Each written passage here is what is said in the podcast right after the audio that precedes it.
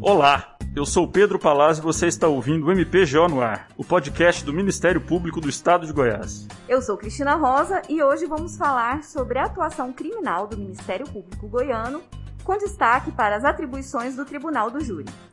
Para conversar conosco sobre como se dá essa atuação, recebemos o coordenador da área criminal do Centro de Apoio Operacional do MP Goiano, Adriano Godoy Firmino. Seja muito bem-vindo. Muito obrigado, Pedro. Uma honra poder participar aqui com o meu amigo Dani Salles.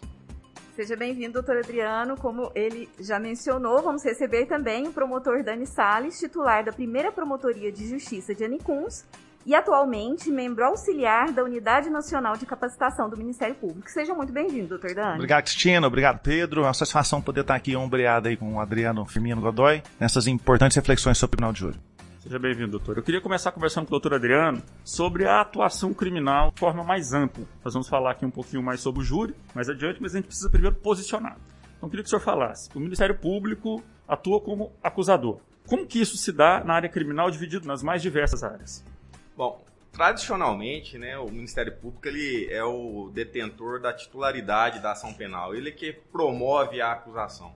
E essa previsão ela está prevista né, no artigo 129, inciso 1 da Constituição Federal.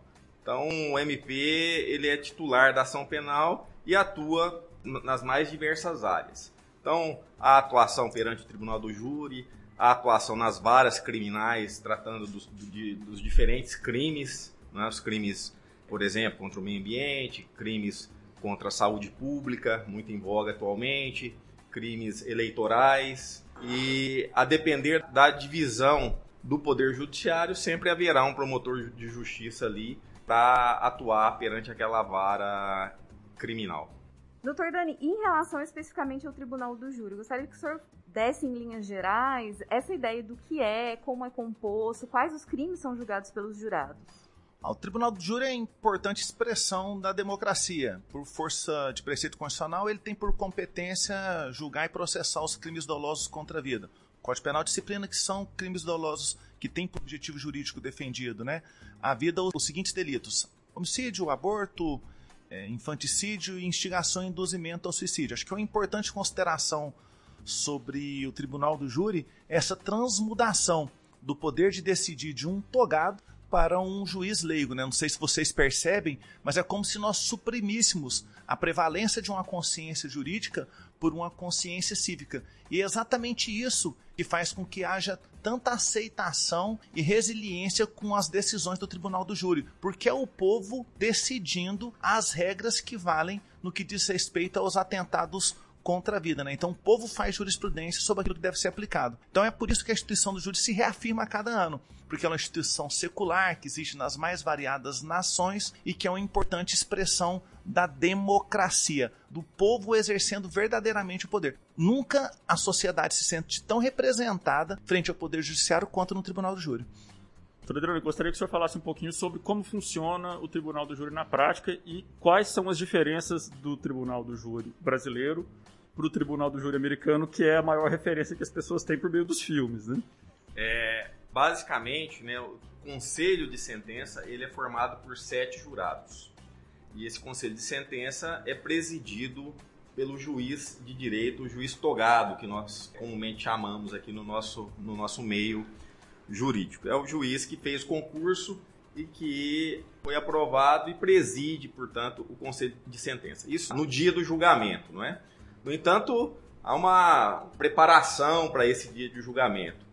E para aquela sessão de julgamento são sorteados, desde 2008, quando houve uma alteração no Código de Processo Penal, são sorteados 25 jurados para que eventualmente possam participar daquela, daquela sessão de, de julgamento do Tribunal do Júri. Desses 25, 7 são sorteados para aquele julgamento. A diferença me parece fundamental né, do júri americano é a questão da incomunicabilidade, que os jurados aqui no Brasil eles não podem é, se comunicar né, entre eles para tomar a decisão.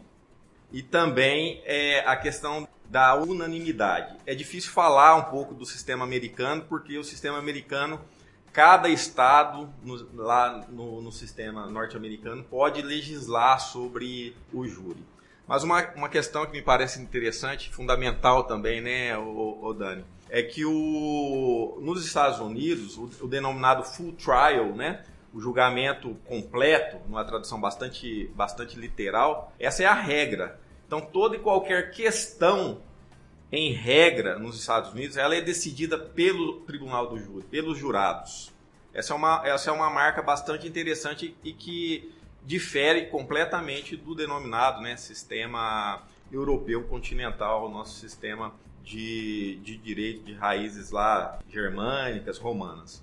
Isso me parece ser o, o, fundamental. Então, a questão da incomunicabilidade, a questão da unanimidade na maioria dos estados que se exige para a condenação e é, essa, essa diferença que quase todos os casos, sejam criminais, sejam cíveis, são julgados pelo tribunal do júri. Essa é a regra. No entanto, a gente sabe que nos Estados Unidos, em razão também de um outro instituto, o Instituto dos Acordos, os acordos penais, né, é, ocorrem na maioria das vezes, né, a, a estatística que mostra 95% de acordos nesses casos criminais nos Estados Unidos. Adriano, acho que uma importante reflexão nessa temática que você aborda, a título de competência, é que enquanto nações evoluídas pregam a respeito da ampliação da competência do povo para julgar seu semelhante, para julgar crimes de maior complexidade. Pensa o povo julgando questões de corrupção no Brasil, né? Então, enquanto a, o, o, júri americano julga até questões cíveis complexas, que são submetidas a questões periciais de alta complexidade, no Brasil nós tivemos aí há cerca de 30 dias um ministro da Suprema Corte denominando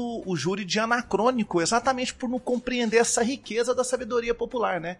Enquanto na verdade a expressão da democracia dá muito valor à concepção de justo de um povo, né, uma Suprema Corte em, em patente contraponto aquilo que preceitou a nossa Constituição, porque o júri é uma cláusula pétrea, Adriano. Exatamente. Como é que um ministro de uma Suprema Corte vem atentar contra um preceito do instrumento que ele jurou defender? que é a própria Constituição, né? Então acho que o júri é evolução no que diz respeito aos provimentos jurisdicionais, tá? Porque o povo acerta muito. Inclusive, na nossa experiência, né, Adriano? A gente testemunha raríssimas vezes que o júri se equivoca, né? Há, há, um sentimento de aceitação muito grande daquelas decisões que são proferidas pela comunidade. Eu nunca vi, não sei se você já viu, Adriano, numa cidade do interior, eu tenho 20 anos de ministério, passei por 16 comarca. Eu nunca vi um protesto sobre uma decisão do júri. Você já viu, Adriano? Eu também não. Exatamente. É, essa a, a participação democrática, né, já se disse, né, já se escreveram bastante livros e obras sobre o tema, né, que o júri é a instituição mais democrática que nós temos dentro do nosso do sistema normativo, nosso, nossa composição é, organizacional. E é exatamente por isso. É o é, com cidadão, né? seu semelhante, analisando a, as situações do nosso dia a dia e definindo ali a partir da sua, conforme diz o código, né, a partir da sua consciência, segundo, seguindo os ditames da lei. Isso é muito importante. Como bem coloca o Dani, é reduzir demais a importância do Tribunal do Júri quando na verdade houve uma opção, não é, em 1988, claro. colocá-lo enquanto cláusula pétrea, se a extinção do Tribunal do Júri perpassa por uma nova Constituição. Doutor Adriano, o senhor mencionou a tradição europeia, né? E, se eu não me engano, vocês vão, vão me corrigir, mas a palavra parquet, ela faz referência justamente à posição que o membro do Ministério Público, se é que assim pode se dizer, nas origens, ele ocupava justamente no tribunal. Né? Exato, exato. Uma das origens que é mencionado né, pelos autores é que na França a, a magistratura é única, no entanto existem os magistrados, para ficar mais, mais simples, que julgam e aqueles magistrados que promoviam a acusação. E os magistrados que promoviam a acusação falavam de pé, falavam no, no parquet, né, que é o, o assoalho. o assoalho, enfim, o piso. Né? Então falavam de pé. Daí a expressão que se difundiu por, por todo o mundo, né? o Ministério Público como parquet. E como é que é isso? Assim, quanto tempo um promotor tem para falar? Quanto tempo tem a defesa? Quanto tempo tem os jurados? Se é que eles falam ou não? Como é que funciona o júri na prática? Olha, há uma, há uma divisão de tempo. É, não há regras absolutas de quanto tempo se deve falar, mas há um limite de tempo que se pode manifestar. É, num júri comum, o promotor tem uma hora e meia para fazer sua manifestação. Logo depois, a defesa faz a sua a sua manifestação da sua tese defensiva. Sentindo o promotor que há necessidade de fazer um contraponto àquilo que a defesa disse, se possibilita aquilo que nós chamamos de réplica. Ou seja, o promotor vem fazendo reparos, arremates, convidando o jurado a novas reflexões e, ao fazê-lo, ele abre oportunidade para que a defesa também se sirva da tréplica. Ou seja, nunca há tréplica se não houve uma réplica. Então, o júri ele pode por vezes ser um procedimento que demanda aí aproximadamente em Goiás de 7 a 12 horas. Por quê? Porque antes disso nós temos as fases dos depoimentos. O código primou para que haja uma identidade física do juiz com essa prova dos magistrados leigos. Então se convida as testemunhas, o interrogado, para que essa instrução seja feita em plenária. É muito vívica. E eu diria para você que uma das características mais importantes do tribunal do júri é que, em regra, o jurado não se manifesta, porque há um fundado temor. Um dos preceitos do tribunal do júri é que a opinião de um jurado não contamine a do do lado. Por isso que se diz que no final da sessão isso é muito importante para os colegas promotores. E eu já vi dezenas de júris ser anulados por isso. E o promotor deve fiscalizar essa ordem, Adriano. No final do julgamento, o oficial de justiça ele entrega para o juiz uma certidão. Essa certidão é chamada certidão de atestado de incomunicabilidade dos jurados. Se essa certidão não foi exarada ou não consta da ata, o júri é nulo. Por isso que o, o oficial de justiça não sai do plenário. Porque ele garante que a impressão de um jurado, às vezes daquele que tem uma formação acadêmica mais substanciosa, contamine aquele voto puro de uma diarista, de um gari, de uma pessoa que talvez não tenha uma formação educacional tão privilegiada. Então veja que importante. O jurado pode fazer uma pergunta, ele pode fazer uma intercessão, ele pode pedir para ver o auto, ele deve. Inclusive, essa é uma prerrogativa que o Código de Processo Penal dá para ele. Entretanto, um promotor e um advogado fica temerosíssimo nesse momento, porque se ele fizer essa intercessão demonstrando a sua opinião sobre o processo, o júri está nulo. Então veja só, o bom juiz presidente ele garante ao jurado a, a, oportunidade participativa de um processo, porque ele é o juiz de fato e de direito enquanto o juiz presidente é apenas alguém que gere os trabalhos.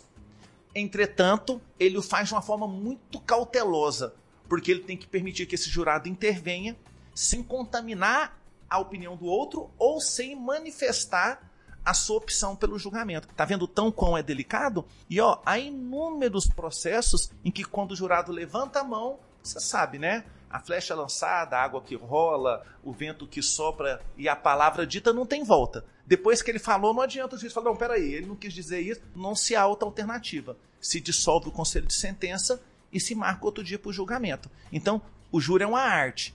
Então, há, há vários detalhes que, se os promotores não dominam, acaba redundando num índice muito forte de anulações.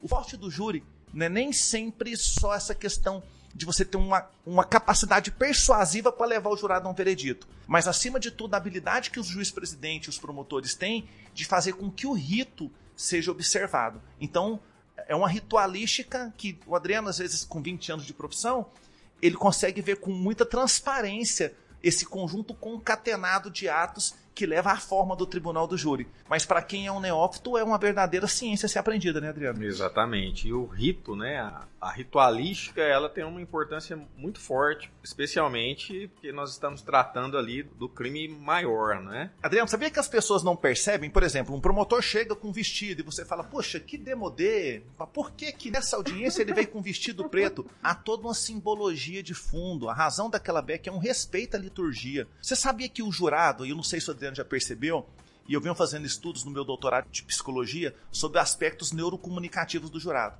A hora que você coloca no ombro dele, a beca em Goiás é uma capa preta, ela vem até meias costas e amarrado um cordão. No momento em que você amarra o cordão, ô Adriano, o semblante do jurado transmuda completamente. De é, descontraído, comunicativo, sorridente, ele fica profundamente introspectivo. Olha que simbologia. Você revestir um cidadão de toga. A toga do promotor, o preto significa o luto, a corda vermelha significa o sangue das vítimas derramada e as abas são brancas, que representam a paz social que o Ministério Público deseja levar à sociedade. Então veja que desde a vestimenta, a forma com que nós tratamos o jurado, eu trato o jurado por excelência, porque assim o é, né, Adriano? Então as pessoas não compreendem. O próprio colega promotor de justiça ele fala: Nossa, fui participar de um julgamento ontem em Piracanjuba e o juiz pediu para que o oficial de justiça ficasse de pé e falava: Presente se encontra doutor Adriano Firmino de Godoy, Godoy Firmino. Presente se encontra o advogado Leônidas Freitas. Para que alguém levantar? Esse momento é importantíssimo, Adriano. Não sei se você compreende, mas os termos do nosso sistema de nulidades, naquele momento está se fazendo pregão.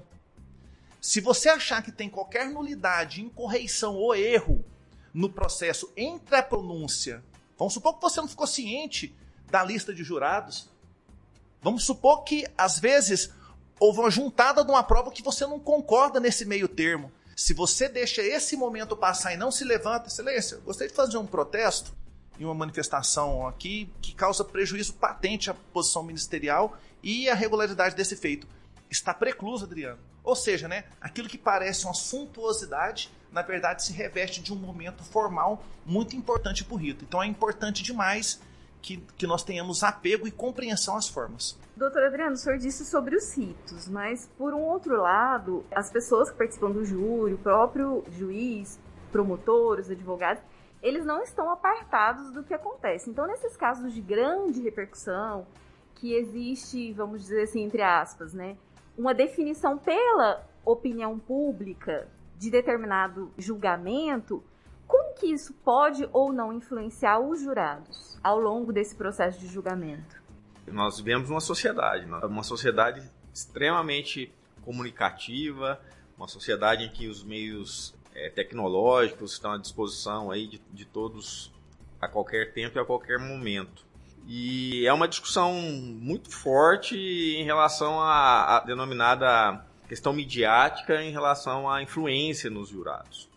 A mim me parece que o jurado, a partir do momento em que se vê, como bem coloca o Dani, investido da função, ele vai julgar e vai julgar como deve, com isenção, com imparcialidade, de acordo com aquilo que foi exposto pelas provas do processo e pela argumentação das partes. Então, tem influência? Pode ser que tenha na medida em que nós não estamos imunes, nós não, não estamos isentos a esse tipo, tanto juiz como promotor, como qualquer pessoa. No entanto, é importantíssimo que naquele momento, no momento do julgamento, o Ministério Público, o promotor de justiça, esclareça a função do jurado também né? E a partir daí conduz o julgamento, o juiz presidente também conduz o julgamento seguindo aquelas premissas do código. É muito importante, a gente tem exemplos né, bastante, bastante eloquentes, não só aqui em Goiás, como no, no Brasil todo, dessas questões, mas o que importa, o que, o que me parece bastante relevante é que o juiz-presidente, aqueles que vão realmente promover a organização do júri, consigam, naquele momento, manter os jurados uma forma, a forma mais afastada possível dessas, dessas situações. Cristiano, você me permite fazer um contraponto? É, na minha nova obra, O Tribuno, que na verdade é um curso, é, eu me peguei durante seis meses na faculdade de psicologia, quando eu cursei matrizes do procedimento cognitivo, que é uma matriz do cognitivismo, para compreender aspectos da globalização do que diz respeito ao veredito. E é um paradoxo. A gente é, se pensou na década de 80 e 90 que o mundo globalizado fosse trazer uma uniformidade de pensamentos. Se as pessoas quisessem investir igual, tivessem a mesma manifestação, a mesma opinião sobre uma corrente que foi vinculada nas redes sociais e que isso fosse suprimir essa consciência cívica do jurado. Quando, na verdade, é, os estudos mais contemporâneos, como o do sociólogo Anthony Giddens, que é um sociólogo britânico, ele mostrou que é exatamente o oposto. Há 30 anos atrás, a opinião do padre da região, a opinião da igreja evangélica protestante, ou a opinião da Rede Globo era um veredito.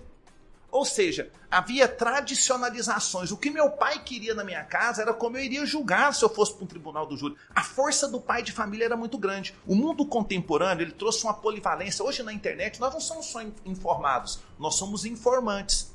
Ou seja, o mundo globalizado me trouxe tantas perspectivas cognitivas que imerso nesse mar de informações houve um sistema que os psicólogos chamam, Adriano, de destradicionalização. Nós não estamos vinculados à vontade do pai da família, não estamos vinculados ao do padre da região, a do pastor, muito menos crente nas informações de uma rede de televisão ou de uma internet. Tanto é que agora, em plena pandemia, nós tivemos pessoas falando que hidroxicloroquina salvava e outros dizendo que matava. Uns dizendo que a saída era permitir que todo mundo fosse para as ruas, fosse contaminado para salvar a economia. Outros dizendo, não, nós temos que ficar em casa em quarentena. Imerso no universo onde eu tinha informação das organizações mundiais de saúde, do meu presidente da república, do primeiro-ministro britânico, eu não sabia o que era verdade. Então veja que esse reflexo, Adriano, ele reverbera no tribunal do júri. O jurado não vai com veredito pré-definido. Quem acha que a globalização guia um veredito por causa de um aspecto informativo que circula na rede social está profundamente equivocado e não compreende esses aspectos complexos da pós-modernidade. E veja que foram estudos que transmudaram completamente nos últimos 20 anos. Então acho que é importante, Adriano, que os promotores de justiça tenham uma formação que compreenda esses aspectos da pós-modernidade, porque não só isso é importante ser estudado, como também aspectos da religiosidade. Como a religião influencia em um veredito, né? Mas aí nós precisaremos de uns cinco podcasts para debater temas que são parecem ser simplicistas, mas que são extremamente complexos. Sabe o que, que me assusta, Adriano? É quando eu vejo um promotor subir e falar assim: eu tenho uma técnica, quando é feminicídio, eu sempre escolho as mulheres para julgar. Mas com base em qual estudo? Qual o critério que você está dizendo que uma mulher condena alguém por ter agredido uma mulher?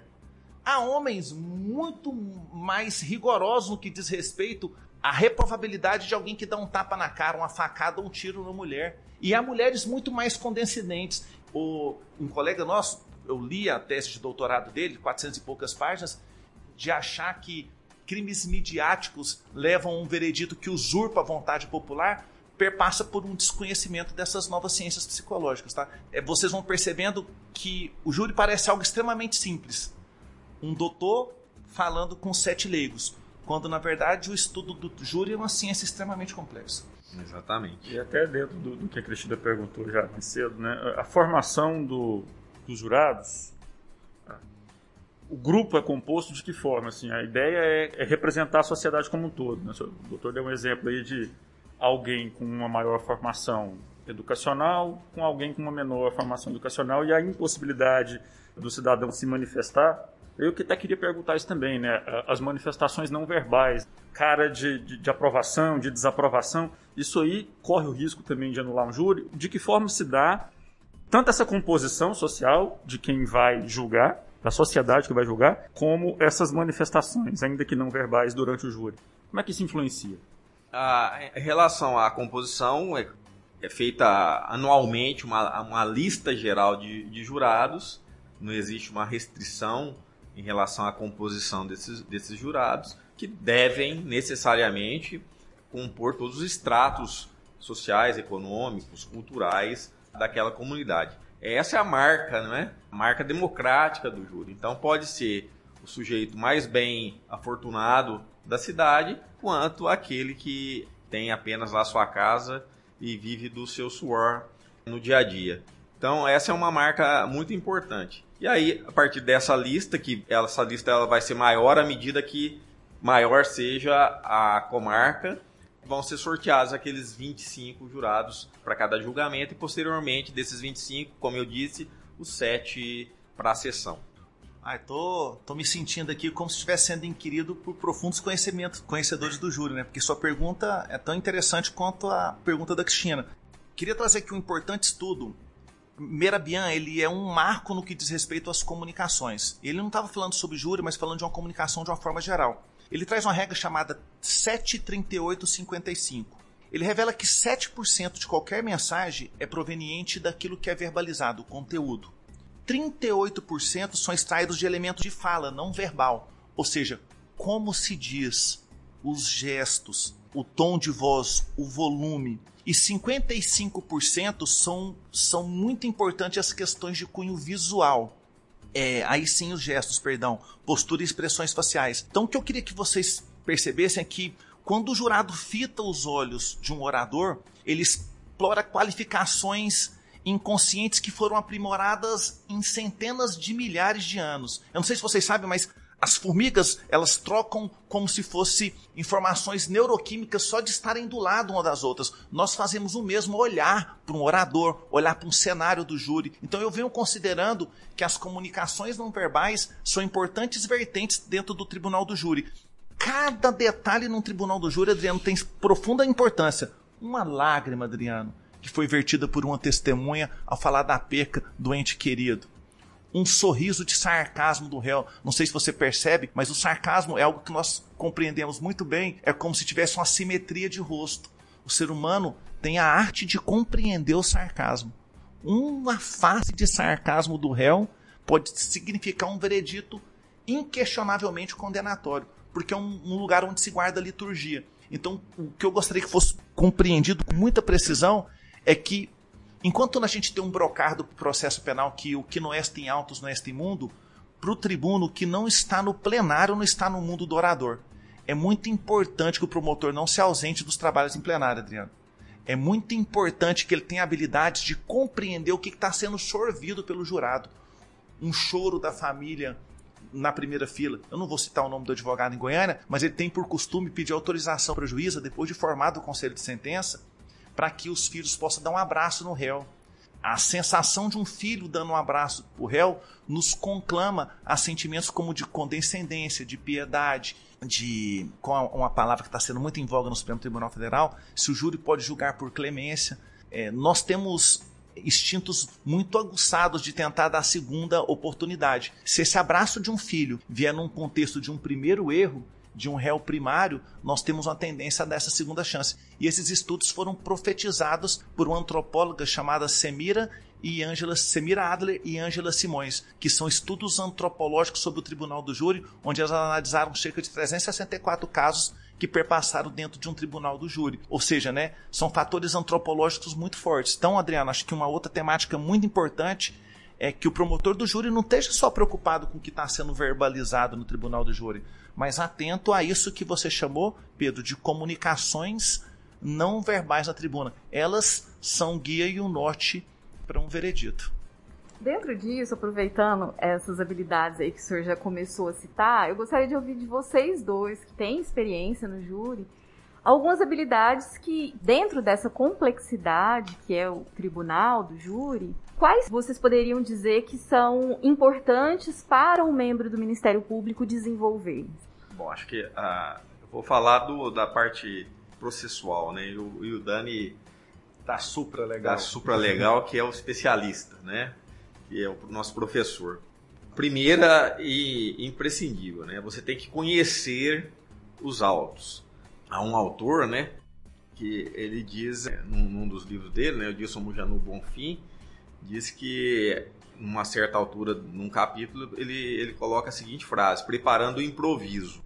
Não pode chegar no tribunal do júri de improviso. Você tem que conhecer os autos, tem que conhecer as vírgulas do processo. E essa regra, evidentemente, serve tanto para o promotor, daquele que acabou de ingressar nos quadros da instituição, quanto aquele que já fez mais de 500 júris. Não é? E também, claro, para os advogados e aqueles que querem militar no tribunal do júri. É uma regra que também deveria e deve servir para o juiz presidente do tribunal do júri. Então, essa é a regra conhecer daquilo que você pretende convencer os jurados conhecer a prova, conhecer a, a história por detrás daquele processo. Muitas vezes existe, e isso é um elemento importantíssimo para ser analisado. Uma outra questão importante, né, que às vezes passa, passa muito, muito batido e que também é pressuposto disso que eu acabei de, de colocar. Ler a, a ocorrência policial do fato, né? É ali que, que muitas das vezes você vai encontrar detalhes importantíssimos para, para a sua formação, para a formação da prova no, no processo.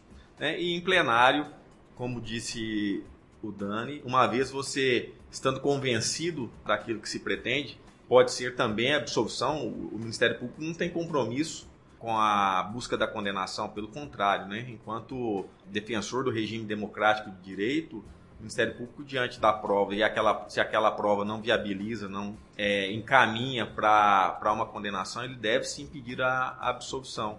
Não há problema nenhum nisso. Pelo contrário, só reafirma as expectativas normativas, enfim, a, a expectativa que a sociedade tem de um promotor de justiça. Já dizia lá atrás, né, Roberto Lira, né, que o Ministério Público não, o promotor de justiça não era máquina de acusar, não é? Nós temos esse compromisso com a verdade, né? essa verdade extraída aí da realidade fática. A reflexão da Adriana é tão importante que Abraham Lincoln disse que se ele tivesse oito horas para derrubar uma árvore, ele gastaria seis delas afiando o machado. O que distingue um promotor do júri não é a sua habilidade comunicativa dele no plenário, mas a forma com que ele se empenha, se entrega e compreende o processo. Fazer o júri, particularmente, eu acho uma delícia. Agora, Adriano, o grande desgaste dos colegas que militam no tribunal do júri são os dias que antecedem a tribuna. Demanda preparo, dedicação, estudo. E é o que um promotor comprometido como o doutor Adriano traz para a gente. Esse comprometimento. Porque nada traz mais afastamento dos jurados para com o orador do que perceber que ele não domina o processo. Tanto é que a, nós damos a isso o nome de viés da autoridade. O jurado é como um cordeiro, ele tende a seguir aquele que é o verdadeiro pastor, aquele que dá guia com segurança, e não aquele que o guia para um precipício. Então, Adriano, eu até diria que eu não daria a esse o grande atributo do promotor, porque é uma obrigação. O que você traz aqui é um mínimo ético para um promotor conhecer o processo. Dani, e dominar o direito? Eu parto do pressuposto de quem fez um concurso para 4 mil candidatos e derrubou 3.992, ele está plenamente preparado no que diz respeito ao domínio jurídico. Eu parto do pressuposto que um advogado que passou por um exame de ordem que hoje é extremamente seletivo, domine o direito. Então, se você me perguntasse, Dani, qual o grande atributo um promotor deve ter? Eu, eu, sempre denomino essa expressão como essencialismo, que vem de uma obra de MacGregor. Ele traz por pressuposto que o que nós perdemos são a habilidade de perceber aquilo que é vital e essencial. Então, Adriano, em regra, nós temos um processo do júri, ele tem faixa de 600 páginas. Para lá, se eu me fosse a ler as 600 páginas, eu não teria tempo em uma hora e meia. O que distingue um promotor é saber o que, que é essencial dentro daqueles autos, dentro das 10, 12 horas de áudios que estão colecionados ali dentro. Qual que é a síntese que é determinante para a formação de uma convicção. E em que momento o jurado forma sua convicção? Há gatilhos, há um momento, há um momento de deslumbre, de epifania, em que o jurado fala: Eu compreendo e esse é meu veredito. E é muito perigoso que esse momento chegue, porque os melhores estudos de psicologia indicam que o jurado teima muito em fazer um movimento chamado ioiô, de voltar para a antiga posição. Por isso, há uma vantagem muito grande. As pessoas falam, poxa, é muito importante a defesa fala por último. Falar por último é melhor, eu já sei o que o promotor falou. Mas você tem a possibilidade de levar a primeira impressão dos autos. E olha, ninguém tem a oportunidade de levar uma primeira impressão pela segunda vez. O promotor tem que vir muito forte, muito rígido. Isso é importante no tribunal do júri. E como se faz isso? Escolhendo os elementos essenciais dentro do processo e sabendo de que forma que eles moldam uma preferência por um veredito. E quem consegue ver isso? Quem tem inteligência visual e inteligência emocional. Não se assuste, Adriano. São as emoções que guiam um veredito. Mas para isso, há habilidades que precisam ser desenvolvidas por um orador. Eu consigo, Cristina, olhando para você, compreender por que, que você está de blusa vermelha e por que, que ela combina com o vermelho bordô das unhas. Mas para isso, é necessário que a pessoa tenha aquilo que nós denominamos, que está num livro de Amy Herman, chamado Inteligência Visual. É um livro de 600 páginas. Seria um manual indispensável para que todos os promotores pudessem ler. Então, a partir do momento que eu compreendo o que é essencial e eu sei demonstrar para o jurado, só para concluir, Adriano, nós temos colegas promotores hoje que adotaram a ritualística calcada nas formas de orar de 20 anos atrás e eles cumprimentam a copeira, o advogado, o juiz, leva a namorada, cumprimenta a namorada, faz um cumprimento para os parentes, os policiais. Ele demora em média de 15 a 20 minutos no cumprimento. O mundo mudou.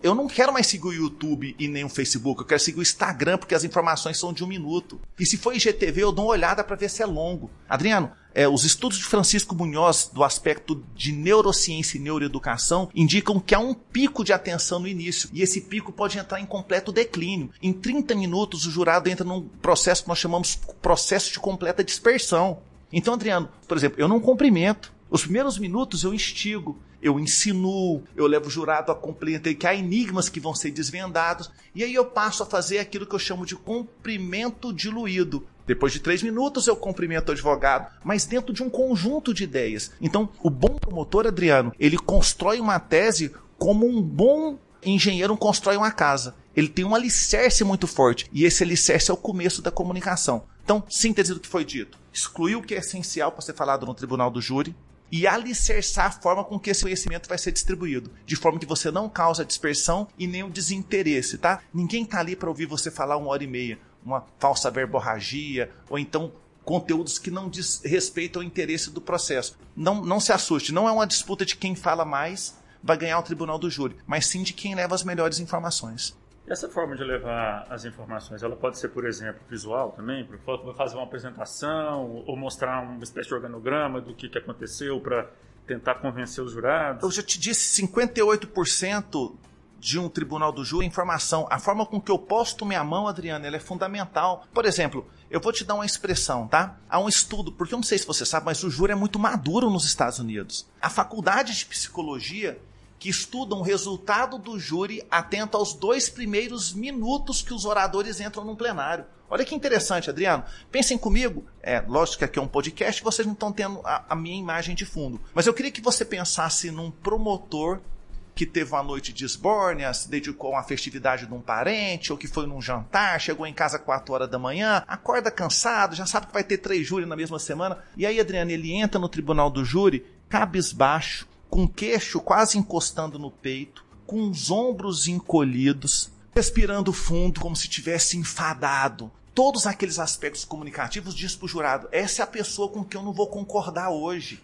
Enquanto, por exemplo, se eu pegasse para você aqui uma imagem do Usain Bolt entrando numa quadra de corrida, ele tem os ombros alargados para trás, o queixo dele aponta para o céu, o peito dele é inflado, os olhos dele vertem para o horizonte. Você sabe que aquele cara é o cara que vai chegar em primeiro lugar depois dos 100 metros. Então, a forma com que o promotor se projeta dentro do plenário, e há estudos significativos sobre isso, já indica até se a oração dele vai sucumbir. Então, há uma congruência, Adriano entre o que se diz, como se diz e agora vem o principal. A forma que eu me porto a dizer. Porque se eu tô nessa ressaca do dia anterior de ter às vezes exagerado uma festividade familiar e no outro dia eu acho que vou fazer um tribunal do júri, Adriano, às vezes a energia que eu tento passar pela voz, ela é completamente desmentida pela minha expressão que corporal. Então essa harmonia ela é fundamental. Dani, você falou de voz? Sim, Adriano. Você acredita que a forma com que eu digo uma frase, Cristina, ela muda a compreensão do que a pessoa toma por verdadeiro na frase. Vou te dar um exemplo. O luto da família me entristece. Você sente tenridade na minha voz. Tenra, tristeza. Se eu falar para você, o luto da família me entristece. Você sabe que é, eu tô tomado por raiva. Peraí, Adriano. Uma mesma frase que por questões de paralinguagem foram ditas com tonalidade diferente, significaram coisas completamente diferentes. Por isso que eu digo, nós temos que dar muito valor, Adriano, aos colegas que militam em promotorias especializadas do júri, porque é preciso estar descansado, entregue e atento a muitos fatores que, muito embora sejam imperceptíveis para o leigo, eles são importantíssimos para o deslinde de um veredito. E homicídios é o que não falta no Brasil, né? Infelizmente, nós temos números alarmantes, né? Ainda eu acho que, que são alarmantes do meu ponto de vista.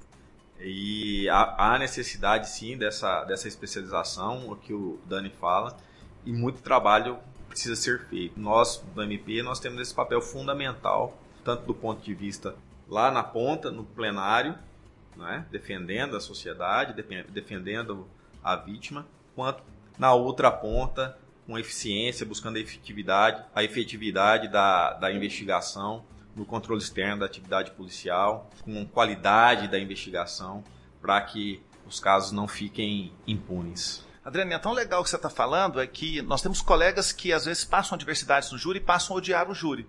Como se ao odiar uma instituição nós pudéssemos a transformar. O que nós nos fazemos é nos policiar para fazer um senso crítico e tentar perceber por que dessa incongruência entre o que eu disse e o veredito que foi exarado?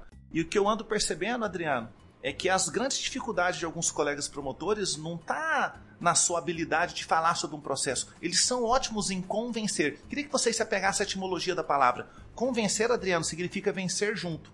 Nós temos colegas profundamente hábeis em falar da prova, da autoria, da materialidade, da letalidade, falar sobre o direito material, sobre o processual e falar para o jurado: você deve condenar o fazem de forma proficiente, mas são horrorosos em persuadir. Porque eu não sei se você percebe, mas no júri não me importa vencer o conteúdo com o jurado, mas sim levá-lo a hora que recebe a cédula, sim ou não. Essa é a pergunta que se faz. O júri absolve o réu? Aqui o jurado congrua com as minhas reflexões. Então, Adriano, as deficiências de alguns colegas, elas não vêm da habilidade de falar do processo, mas de comunicar com os valores dos jurados e, por conseguinte, de uma sociedade. Há de se ter, Adriano, muita sensibilidade para conversar com o povo. Eu acho que essa é a maior virtude de um promotor. Dani, por que, que alguns promotores se sagram como excelentes comunicadores, mesmo não explorando tão agudamente o direito processual e material? É porque, como eu disse, né, no júri, o que se invoca do jurado são aqueles preceitos cívicos que levam ele a formatar um tipo de lei moral que ele gostaria que fosse aplicada a ele mesmo e não propriamente uma aula de direito. Então, ensinar sobre a teoria extremada ou limitada da culpabilidade te afastaria do jurado, porque confessa, Adriano, eu passei às vezes seis meses na faculdade fazendo direito penal 1 e acabaram seis meses eu não entendi sobre essa temática. E é profundamente triste quando você vê um, alguém com a perspectiva tecnocrata tentar levar para o jurado um conhecimento que não pode ser sorvido. Então, olha que bacana para resumir. Saber aquilo que pode ser absorvido pelo jurado. Porque quando você dá muito conhecimento para o jurado e você fica polarizando aquilo que eu chamo de fomentando o paradoxo da dúvida, o jurado entra naquilo que nós chamamos disfunção de compreensão. Ou seja, ele passa a achar que aquilo é muito complexo e que ele não entende. E sabe qual é veredito que tem nesses casos, Adriano? Absolvição. Então nós temos colegas que tentam dar aulas de direito super complexas, levam o jurado ao paradoxo da dúvida, e aí o jurado entra nessa disfunção, e na disfunção ele lembra de um brocado que ele ouviu num filme, num livro, olha, indúbio, indúbio eu, dentro, eu devo ficar com ela. Tá vendo o tão quão complexo que é, né? Então é muito importante, tá? O que, que tem um promotor do júri? Simplicidade. Uma frugalidade que você parece que ele é o único portador da habilidade de falar o dialeto dos jurados. Então, na verdade, não se trata de uma habilidade, mas de uma identidade. O senhor ia falando aí, enquanto o senhor construía o raciocínio, eu já estava com o indúbio pro réu aqui na cabeça, o senhor já falou antes. Até aproveitando esse gancho mesmo, a gente já vai caminhando para o fim do episódio. É, o assunto é, é, muito amplo, daria para a gente falar, como dissemos já aqui por vários episódios, né? Mas infelizmente temos que encerrar. Mas eu queria pedir para os senhores assim dicas de filmes e livros que ajudam a construir e não a destruir uma opinião correta sobre o que é um tribunal do júri. Vou falar do livro do Dani, né? Os dois livros, ele está acabando de lançar um livro não é propaganda não, é porque realmente são livros imprescindíveis. O livro novo, Tribuno, que eu ainda não tive a oportunidade de, de ler, acabei de receber, na verdade. É uma belíssima dedicatória. É o livro A Persuasão, né? Persuasão na Tribuna. Na Tribuna. Muitos outros, existem os clássicos, né, que a gente pode verificar essa, inclusive essa mudança, não é, de como se faz o júri, né? Os grandes processos do júri, é um livro muito, muito importante para a gente compreender como era o júri lá da década de, de, de 50, né? e os livros mais atuais, né? Então é, é muito, muito importante a gente ter em mente essa evolução da forma como se dá o convencimento dos jurados. Adriano, esse livro que eu te entreguei hoje, na verdade, ele é um material didático de um curso chamado O Tribuno. É, nesse curso a gente parte do pressuposto de que é, colegas que têm 10, 15, 20 anos de de prática na tribuna, eles acabam não tendo dificuldades no que diz respeito ao direito processual e material. O que eu percebo é que nós estávamos carentes dessa multidisciplinariedade, de compreender algumas inquietações é, de uma forma um pouco mais técnica e científica. E eu acho que a academia nos ajuda nisso. Então, por exemplo, o que, eu aconselharia aos colegas? Por exemplo, eu, eu iria desde a antropologia à psicologia. Há um livro de Ana Lúcia Pastore Sweetmeyer, que é Jogo, Ritual e Teatro, é, um aspecto antropológico do Tribunal do Júri, onde ela, ela assistiu, Adriano, 364 sessões do Tribunal do Júri. Eu não sei se você compreende a antropologia, mas o antropólogo ele consegue ver em qualquer microsistema, em qualquer microcomunidades, é, sistemas de ações. E ela conseguiu ver sistemas na forma do jurado pensar de acordo com essas culturas sociais e com os valores de uma determinada regionalidade. Os estudos de antropologia eles podem ser suplementados por aspectos da psicologia. No duro, eu não compreendo como que alguém pode fazer um bom tribunal do júri sem compreender o que é um viés. Quando que nós somos enviesados? Quando que nossas escolhas são. Olha, eu poderia dizer para você aqui daquela mulher que apanha do namorado e que aí descobre que o namorado furtou duas folhas de cheque da carteira dela e de repente ela percebe que o relógio favorito que a mãe dela que faleceu deixou para ela estava no porta-luva do carro do namorado. E ela se pega à noite, Adriano, tentando decidir se deve ou não terminar o namoro porque ela tem uma relação afetiva muito intensa, uma identidade sexual com o namorado. Olha que paradoxo. Aquela mulher está completamente enviesada para aspectos emocionais, os vieses do afeto. O afeto dela, a dependência afetiva é tão grande que ela não consegue ter uma racionalidade de como decidir uma questão que seria muito clara para você, Cristina. Larga esse porcaria. Então veja só, questões de afeto no tribunal do júri, Adriano, são tão essenciais que os melhores estudos sobre tribunal do júri é, na Inglaterra e nos Estados Unidos fala que o que um orador faz nos três primeiros minutos é criar uma teia de afeições. Porque nós ouvimos de uma forma muito diferente, Adriana, aqueles aos quais nós gostamos, que nós temos afeto. Então, sinais de antipatia não distanciam só o orador de você, mas dista não distancia só o ouvinte de você, mas principalmente distancia ele das suas conclusões e das suas reflexões. Então, estudar heurísticas, o tanto que é importante que nós compreendemos, né, as questões das heurísticas, dos vieses, tudo no tribunal do júri tem uma significância particular para o jurado. Então, eu convidaria o colega a estudar um pouco. Olha, inteligência visual, que eu falei hoje, um livro da Amy Herman. É um livro longo, Dani. O livro dela é tão saco, Adriano, que ela passa a ter uma cadeira nas principais agências de inteligência, seja no Pentágono, seja na Scotland Yard, seja na, na polícia síria. Por quê? Nós perdemos essa habilidade. Você sabia que há 3, 4 mil anos atrás, quando o hostil estava chegando perto da gente, a gente gritava, brania, avisava os outros. Hoje nós estamos numa lotérica, o assaltante está do nosso lado. Enquanto ele não tira a arma e bota dentro da sua boca, você não percebeu.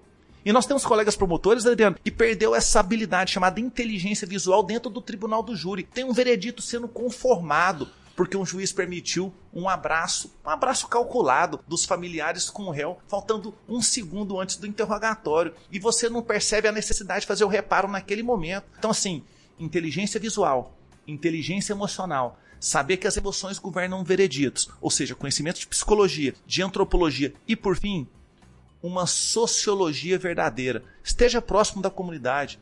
Não adianta, Adriano, você ser um porqueira na sua vida, na sua comarca, chegar lá numa terça e ir embora numa quarta, dar expediente só no período vespertino e vir falar sobre responsabilidade no tribunal do júri. Tá? Isso é uma incongruência por si só. Não atender a comunidade, não receber o público e no dia do tribunal do júri falar da sua proximidade com o cidadão. Que proximidade? Para falar com você, eu tenho que marcar um horário para estar aqui na promotoria. Você não resolveu o problema dos professores. Você não está atento ao problema do esgoto na minha comunidade. Quando um promotor sobe no tribunal do júri, ele não põe à prova o seu conhecimento jurídico, suas habilidades de persuasão. Às vezes, numa cidade do interior, que é a realidade de 90% dos nossos colegas, ele põe à prova a sua própria biografia. Então, há de existir aí uma congruência entre o que se diz e dos valores de quem diz. Porque senão o jurado ele recebe como se fosse uma completa uma expressão que a gente fala quando a pessoa é incongruente. Incoerência? É uma incoerência. Eu falar de responsabilidade sendo irresponsável, falar de comprometimento não o tendo, né? Então, Adriano, é difícil me ver falar do júri porque eu sou um apaixonado. Eu, é, eu tomo café da manhã, almoço e janto o júri todo dia. E o Adriano é um cientista globalizado. Até pela função dele no cálculo criminal, ele tem que estar atento a todas as as áreas de afetação. Ele tem colegas apaixonados nos crimes ambientais, é ou não é, Adriano? Mas eu, para defender, para defender isso, eu digo que o artigo 129, o inciso 1, uhum. que inaugura, como eu disse lá no começo, a, a privatividade da ação penal uhum. pelo Ministério Público, não está ali à toa, entendeu? A posição topográfica da atuação criminal do Ministério Público, ela, né? ela, tá, ela não está na Constituição de modo... Uhum aleatório, é porque realmente é aqui que nós precisamos atuar e atuar com responsabilidade, com firmeza, com justiça e, e com coerência, como você Mas o que eu acho bonito, Adriana, é que assim, ó, eu parto do pressuposto que a vida é o bem jurídico mais importante. Sem vida não há infância, sem vida não há meio ambiente, sem vida você não exercita nenhuma das prerrogativas constitucionais contidas na Constituição Federal de 88. Enquanto há colegas que ele fala para mim, Dani, sem dignidade sexual, sem dignidade dentro de uma relação doméstica, eu não consigo ter vida. Então nós temos colegas que são profundamente apaixonados no tema o quê? Violência doméstica, nas diretrizes da Lei Maria da Penha. Isso que torna bonita a nossa instituição. Os colegas vão alcançando identidade no decorrer da sua carreira, chegando às grandes capitais e exercendo atividades que desrespeitam aquelas áreas a qual ele se dedicou, se aperfeiçoou. O que eu fiz a observação aqui, Adriano, é que por você socorrer todas essas aspirações emergenciais, né, de colegas que amam o meio ambiente, que estão muito atentos à questão da violência doméstica, que acham que a prioridade do Ministério Público hoje é combater a corrupção, o crime organizado, os gaecos, você acaba tendo que ter esse conhecimento mais amplo do que eu tenho hoje, né? Você está mais atento a todas essas áreas fins. Mas eu, particularmente, sou um apaixonado, atento e, e preocupado com o futuro do Tribunal do Júri por causa dessa estatística que o Adriano trouxe. São 68 mil homicídios por ano. É um índice por arma de fogo. É um índice de guerra civil. E só para pontuar, lembrar né, que o plano geral de atuação do Ministério Público para 2020 e 2021 né, é a prevenção e a repressão à criminalidade violenta no recorte do homicídio. Então, as iniciativas, as propostas foram aprovadas pelas diversas áreas são no, no sentido de nós buscarmos uma melhor efetividade, melhor é, construção de políticas públicas de prevenção, especialmente, mas sem abrir mão da repressão, com a atuação, seja na fase investigatória quanto no, no plenário do júri, buscando realmente a condenação daqueles que merecem a condenação. Só faltou indicar o filme, hein? Ou série também vale. Ah, temos. É, eu, eu, não lembro de nome de filme assim especificamente, mas Direito de Matar. É, eu assistiria Direito de Matar porque ele é um símbolo. Esse filme que o Adriano elenca é um é. negro num período de miscigenação é. que é acusado por matar dois policiais na porta de um fórum. Então o final é apoteótico, né? Porque ele é. nos leva a compreender a essência do júri. Também, Tempo de Matar é um clássico. Isso. Também, mais recentemente, para verificar como que funciona a cabeça né, do jurado americano, que é bem diferente, é bom que se diga, da nossa aqui, como é a sistemática, né, de algum modo, dá para se ter uma ideia, é O Povo contra O.J. Simpson, uma série da. Da Netflix. Fabulosa também.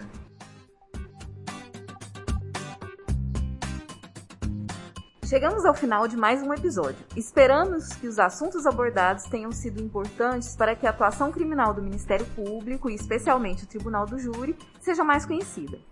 Agradecemos ao promotor Adriano Godoy por conversar conosco, trazer sua experiência de atuação. Muito obrigado, doutor.